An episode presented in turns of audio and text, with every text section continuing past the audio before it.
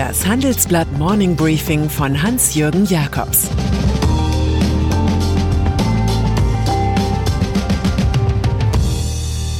Guten Morgen allerseits. Heute ist Dienstag, der 6. Oktober, und das sind heute unsere Themen. Die Viren im Weißen Haus. Wann ist Olaf Scholz reich? Orientierung durch Munich Re. Dieser Podcast wird präsentiert von Hiscox, dem Versicherer für Freelancer und Unternehmen. Hiscox hält seinen Versicherten den Rücken frei. Denn Hiscox schützt Selbstständige und Unternehmen mit der Berufshaftpflicht vor Schadenersatzforderungen, aber auch vor digitalen Risiken wie Hacking oder Phishing. Alles dazu unter hiscox.de. US-Präsident Donald Trump im Weißen Haus gehen derzeit zwei Viren um. Zum einen das bekannte Coronavirus, mit dem sich zuletzt auch die Pressesprecherin infizierte, zum anderen das noch bekanntere Propagandavirus. Je stärker Donald Trump in den Umfragen zur Präsidentschaftswahl zurückliegt, umso zahlreicher werden seine Tweets und umso poesiealbummäßiger seine Äußerungen. Habt keine Angst vor Covid, ich fühle mich besser als vor 20 Jahren, so leitete der positiv getestete Regierungschef gestern Nacht ungeachtet von 210.000 Covid-Toten in den USA seinen Auszug aus dem Walter Reed Medical Center ein. Die Börse jubelte. Andere, wie der Journalist Chris Wallace, der das erste TV-Duell moderiert hatte, kommen aus dem Schimpfen nicht heraus. Im Fernsehstudio habe sich die Trump-Entourage schnell aller Masken entledigt. Schutz ist hier offenbar etwas für Weichlinge. SPD-Kanzlerkandidat Olaf Scholz. Als Millionär und Christdemokrat Friedrich Merz vor zwei Jahren nach seinem Reichtum gefragt wurde, wand er sich, ich würde mich zu der gehobenen Mittelschicht in Deutschland zählen. Auch SPD-Kanzlerkandidat Olaf Scholz begann im ARD-Interview einen wahren Hindernisslalom an allen gefährlichen Stangen einer Imageschädigung vorbei. Ich verdiene ganz gut, als reich würde ich mich nicht empfinden. Bei monatlich knapp 15.000 Euro ist allerdings die Distanz zum durchschnittlichen Nettoeinkommen von rund 2.000 Euro beträchtlich, zumal Ehefrau Britta Ernst als brandenburgische Bildungsministerin weitere 14.000 Euro im Monat verdient. Zur Erbauung sei allen reichen Nichtreichen George Bernard Shaw empfohlen. Es stimmt, dass Geld nicht glücklich macht. Allerdings meint man damit das Geld der anderen. Noch einmal Merz. Als vorsichtiger Finanzpolitiker profiliert er sich in der fortwährenden Corona-Krise. Es sei in der jetzigen Lage unseriös, Steuersenkungen anzukündigen oder Steuererhöhungen gänzlich auszuschließen, sagt der Mann, der am 4. Dezember um den CDU-Vorsitz kämpft, im Handelsblatt-Interview.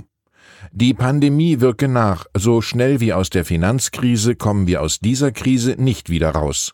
Vielleicht allzu vorsichtig ist der Sauerländer in der Frage, ob er denn bei der Bundestagswahl 2021 kandidiere. Das werde ich nach dem Bundesparteitag entscheiden. Das klingt, als scheue hier einer aus der gehobenen Mittelschicht das Risiko.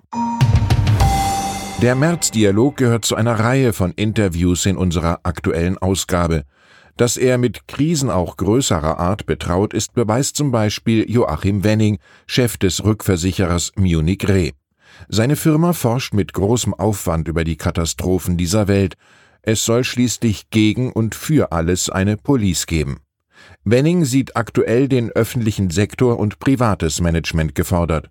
In einer solchen Krise braucht es immer den starken Staat, so wie im Unternehmen dann auch die führende Hand eines starken Managements gefragt ist.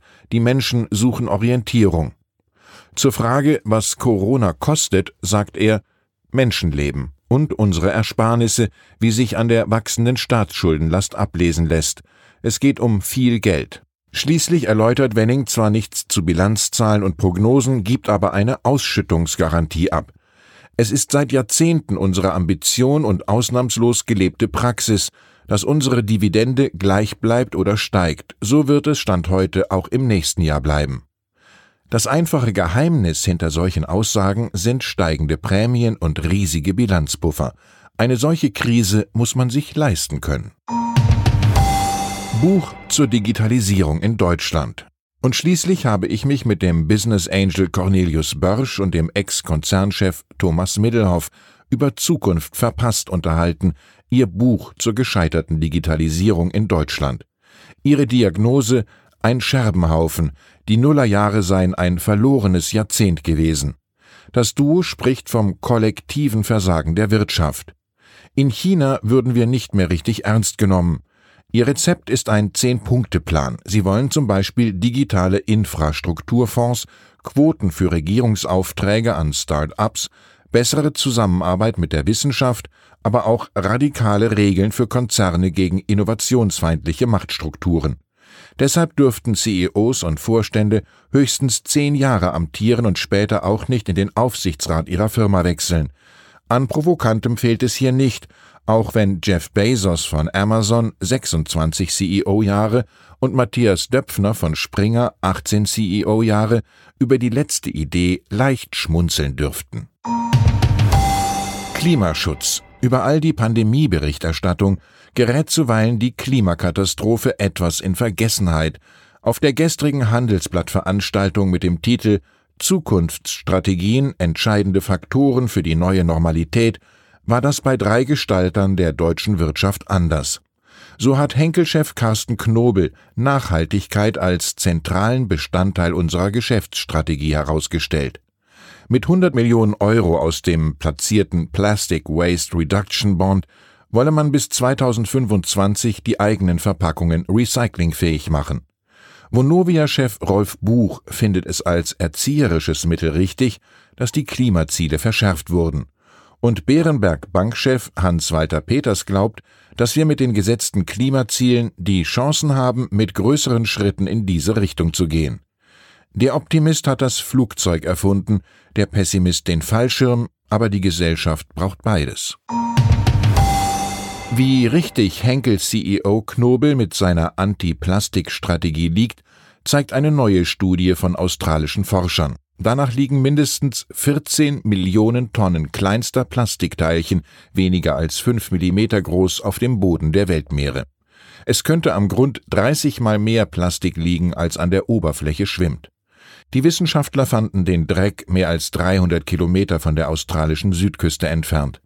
Dass Mikroplastik an einem solch entlegenen Ort und in solchen Tiefen gefunden wurde, lasse auf die Allgegenwart dieses Stoffes schließen.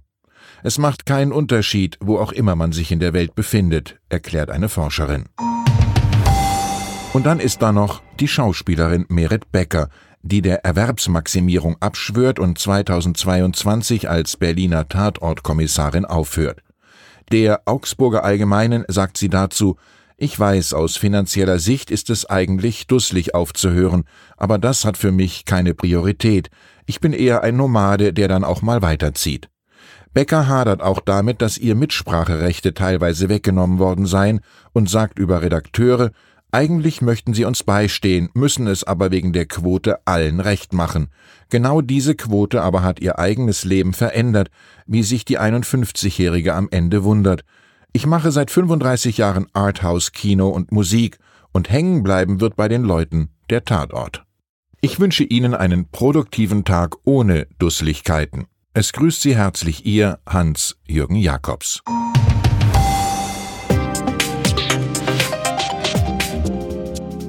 17.30 Uhr sprechen wir bei Handelsblatt Today über alle Themen, die die Finanzwelt bewegen.